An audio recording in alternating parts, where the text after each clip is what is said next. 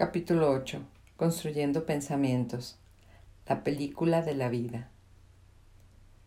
Miremos atentamente la siguiente imagen.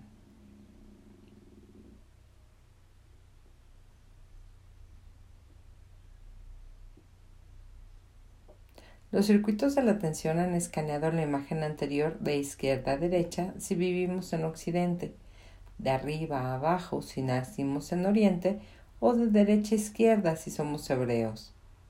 Una costumbre heredada de la escritura. Nada más llegar la información al cerebro, comienza la lluvia de opiniones. Unos ven a un hombrecillo disfrutando de un refrescante baño en la playa, mientras que para otros está en peligro y necesita la ayuda de David Hasselhoff. ¿De qué depende pensar una cosa u otra? A la hora de generar un pensamiento influyen principalmente cuatro aspectos. La genética, las experiencias pasadas, las proyecciones futuras y las condiciones presentes. Imagina que anoche vimos tiburón en la tele o que estamos estudiando para ser socorristas. Estas experiencias aumentan sustancialmente la probabilidad de interpretar que nuestro amigo está en problemas. En cambio, si nos encontramos en una tumbona de playa mientras leemos este libro, probablemente nuestro cerebro pensará que está tomando un refrescante baño y disfrutando a lo loco de las vacaciones. Vivimos con el manos libres cerebral siempre activado. Hasta que termine el capítulo, el, el reto consiste en tomar conciencia de las historias que nos cuenta el cerebro, de sus mecanismos de actuación y para ello es muy importante no tratar de cambiarlos. De lo contrario, perdemos la oportunidad de aprender. Volvamos a ojear la imagen anterior y sigamos la línea discontinua, prestando especial atención en las historias que nos cuenta el cerebro. Tomemos un tiempo necesario. No tardan en aparecer. Tras un fugaz análisis, vemos a un hombre desorientado que va en dirección contraria. Algo curioso ha pasado desapercibido. Para proponer un nuevo pensamiento, el cerebro ha olvidado por completo el pensamiento anterior, el hombrecillo del mar. Así que solo puede plantear una historia en cada momento. La pregunta del millón es, ¿y cómo sabe en base a qué tiene que montar la nueva historia? El cerebro dispone de una herramienta que nos permite seleccionar el foco del pensamiento, la atención. Esto confirma nuestras sospechas. Pensar es un acto voluntario e involuntario al mismo tiempo. Aunque no lo parezca, estamos frente a un gran descubrimiento. Puede que no podamos elegir qué pensar, cierto, pero sí podemos elegir acerca de qué pensar para ponerle ojos y boca. Suponer que el muñeco que se está bañando en el agua o ahogando, que el hombrecillo pasa pasea desorientado o se rasca la cabeza, es cosa del cerebro. Por lo tanto, no tiene sentido que nos sintamos bien o mal por aquello que pensamos, ya que es producto de una acción involuntaria. Sin embargo, decidir si queremos creernos ese pensamiento o pasar a otra cosa es algo personal, algo completamente voluntario y depende únicamente de nosotros mismos porque no existe ningún mecanismo neuronal que nos guíe a la hora de decidir si queremos prestar atención al hombrecillo del mar o al despistado. Tomar conciencia de cómo somos y cómo funciona nuestro organismo nos hace libres, y la libertad es imprescindible para experimentar la felicidad. Tratemos ahora de montar una historia conjunta entre el hombrecillo del mar y el despistado. Debido a las características de la atención, fijarnos en dos cosas al mismo tiempo es algo complicado, ¿verdad? La mejor opción consiste en inventar una historia individual y luego dar forma a una conjunta. El proceso sería algo así. Ponemos la atención en el, hombrecillo del mar Esperamos unos pocos milisegundos a que el cerebro cree una historia. En ella, las redes neuronales han fabricado una imagen mental asociando una idea a una persona, lugar, animal o cosa. Hombre aprendiendo a nadar. Houston, tenemos historia. A continuación desviamos la atención al segundo elemento y esperamos. Hombre desorientado. Una vez que ambas historias se encuentran en el campo mental en forma de imágenes, podemos buscar asociaciones, parecidos, reflexionar sobre ellas y obtener un pensamiento conjunto con facilidad. Antes no. La acción de reflexionar o buscar conexiones entre dos pensamientos recibe el nombre de razonar y se lleva a cabo principalmente en la corteza dorsolateral prefrontal. Continuando el recorrido por la línea discontinua encontramos una parejita. De nuevo, cada cerebro construye sus propios pensamientos atendiendo a eventos que nos han marcado en el pasado, objetivos futuros o al momento presente. Pensamos, qué monos, seguro que se acaban de conocer. No sabes la que te espera, chaval. O, él no la quiere tanto como ella. Dependiendo si nos acabamos de divorciar, estamos solteros o buscamos pareja. La clave está en darse cuenta de que, por mucho que nos, que nos esforcemos o defendamos nuestros pensamientos a capa y espada, ninguna historia es más real, más lógica o tiene más razón que otra. Nuestros pensamientos siempre parecen coherentes con el mundo que vemos, pero no tiene por qué ceñirse a la realidad. De hecho, la pareja, el despistado y el náufrago no existen, son una invención mental, tinta en un papel puesta allí por Laura, la diseñadora, a modo de anzuelo. Este es el quid de la cuestión. Debemos asumir que cualquier historia propuesta por el cerebro es una ilusión, una mera interpretación personal basada en nuestro mundo, la cual hace bullying constantemente la realidad. ¿Cuánto? Tenemos cifras. El pensamiento es una propuesta neuronal generada por el módulo intérprete en el, en el hemisferio izquierdo cerebral para vivir una situación de vida que deje el 99% no, uh, uh, sí, 99.9% de la realidad de lado. Seamos honestos, nuestra materia gris ha convertido dos recetas y un círculo en un hombre, si tiene forma triangular en mujer.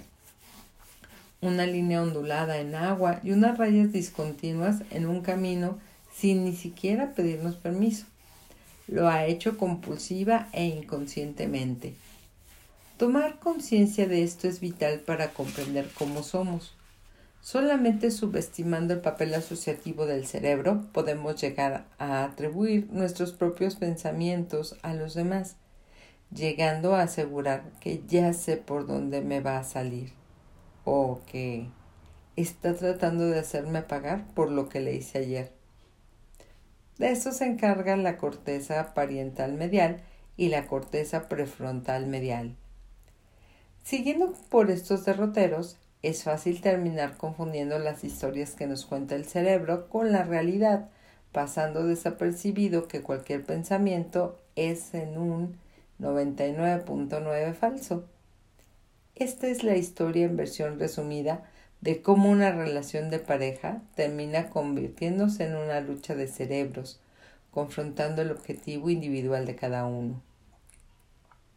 Las personas vivimos enamoradas de las historias que nos cuentan los sesos porque creemos que representan la forma más acertada de ver la realidad.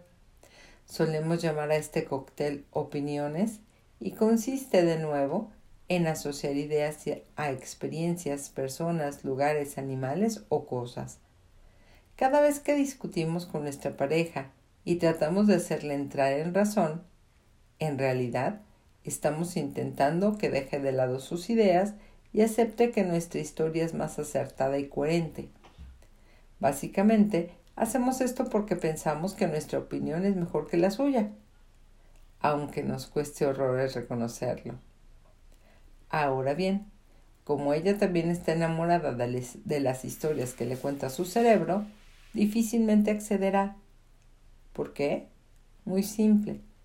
El objetivo del cerebro es ofrecer un presente apetecible, y cuando un cerebro trata de imponer sus historias a otro, en cierto modo le está pidiendo que reconozca abiertamente que su presente no es apetecible. Algo muy poco probable.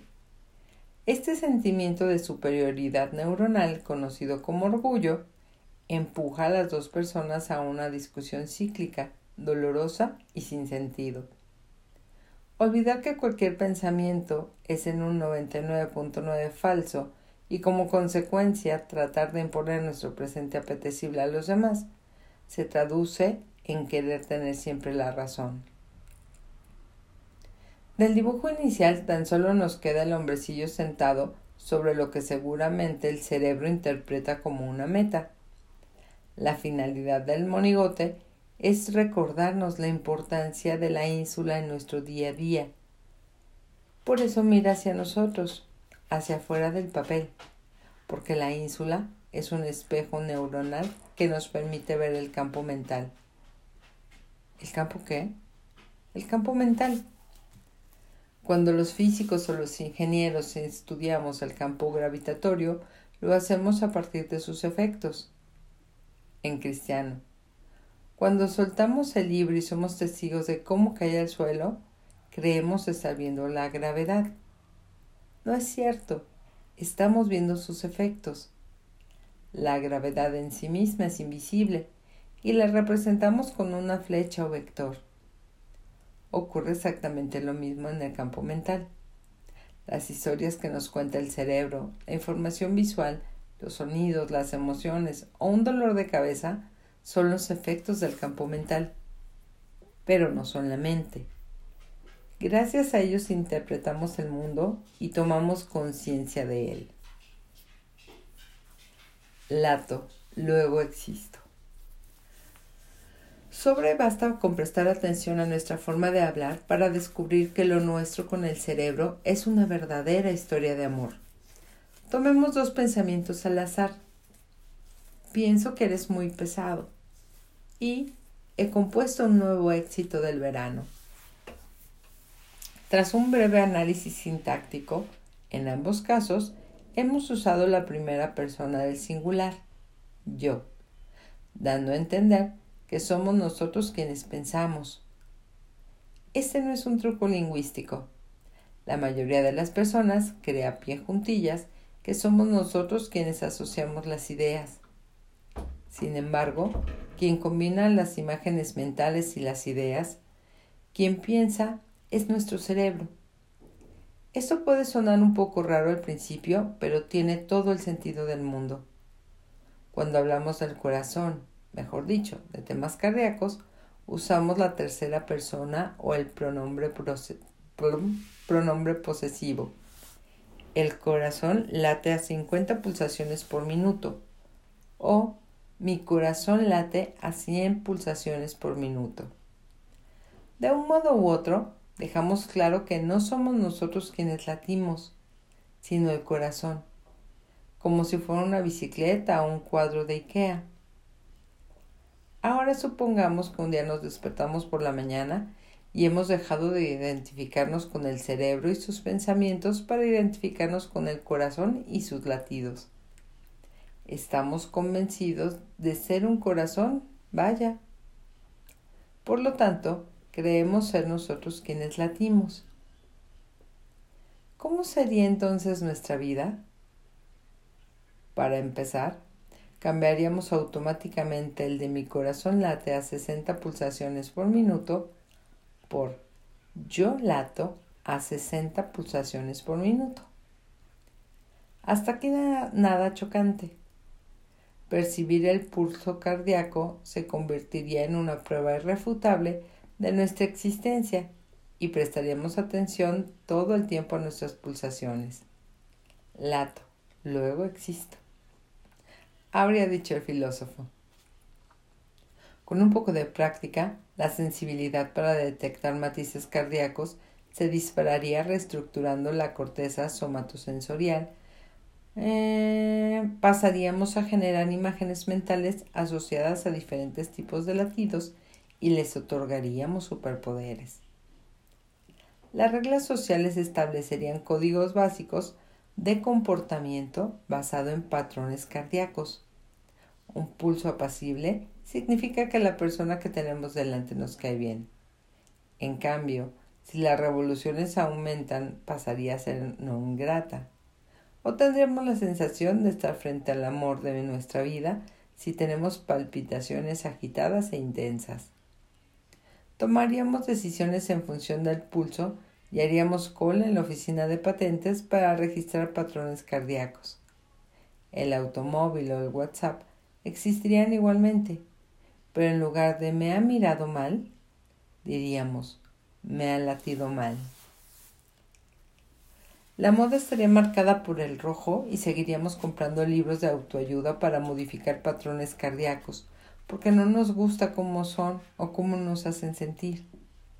El cerebro daría protagonismo al ritmo del corazón frente a la información de los sentidos para generar los pensamientos y al mismo tiempo esos patrones darían lugar a emociones.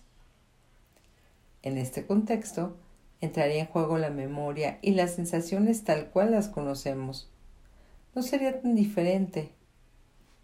Sin embargo, latir es dilatar y contraer el corazón contra la pared del pecho, algo que nosotros no hacemos a voluntad.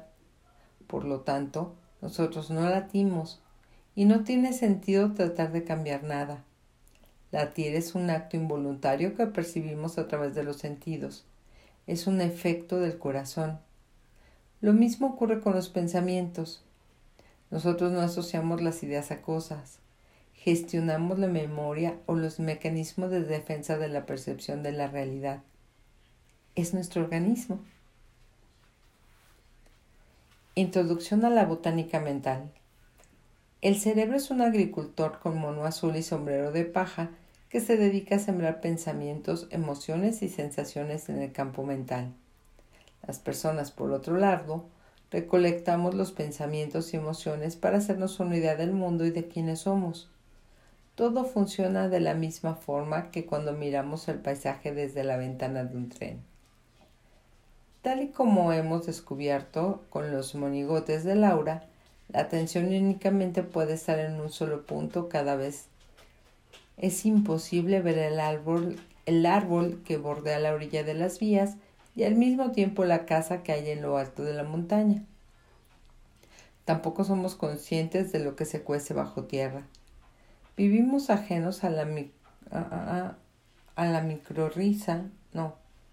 Vivimos ajenos a la micorriza, la internet de hongos, a las señales del peligro enviadas por las plantas avisando que la llega, de la llegada de un depredador o a los millones de organismos microscópicos que dan vida al subsuelo.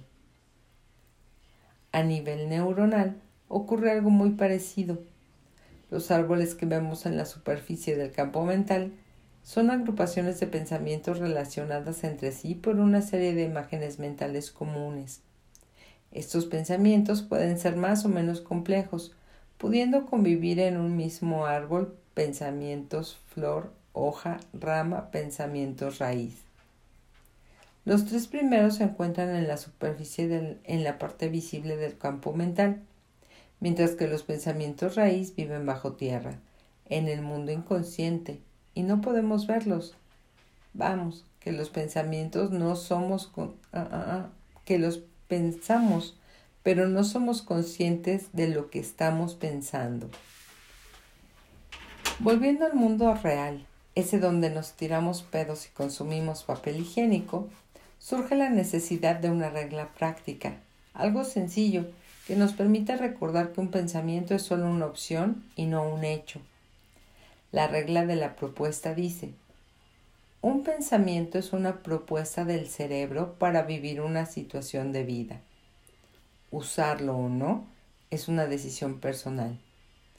Cuando tratamos de poner en práctica cualquiera de las reglas que hemos ido descubriendo a lo largo de nuestro viaje, es frecuente que los mecanismos de defensa del buen presente salten como locos y surjan pensamientos del tipo eso es muy difícil, vaya gilipollez, o no funcionará. Estos pensamientos también son propuestas. La pregunta es, ¿Quiero que esta propuesta forme parte de mi realidad? Aplicar con frecuencia una regla hace que la información contenida en ella se transfiera a los ganglios basales y tome ah, ah, ah, y tome forma de imagen mental. A partir de ese momento, la información contenida en la regla se ha infiltrado en el campo mental. Los pensamientos vienen y van, nacen y caen, distrayéndonos constantemente e impidiendo que podamos ver el bosque. Una regla es un jardinero experto capaz de podar un árbol y dejar al descubierto su pensamiento raíz. ¿Tenemos que hacer algo al respecto? De nuestra parte requiere práctica, confianza y honestidad. A nivel neuronal, necesitamos exactamente lo mismo que cuando estudiamos inglés o aprendemos a tocar la guitarra. Nada más. Hasta aquí dejamos lectura hoy. Bye.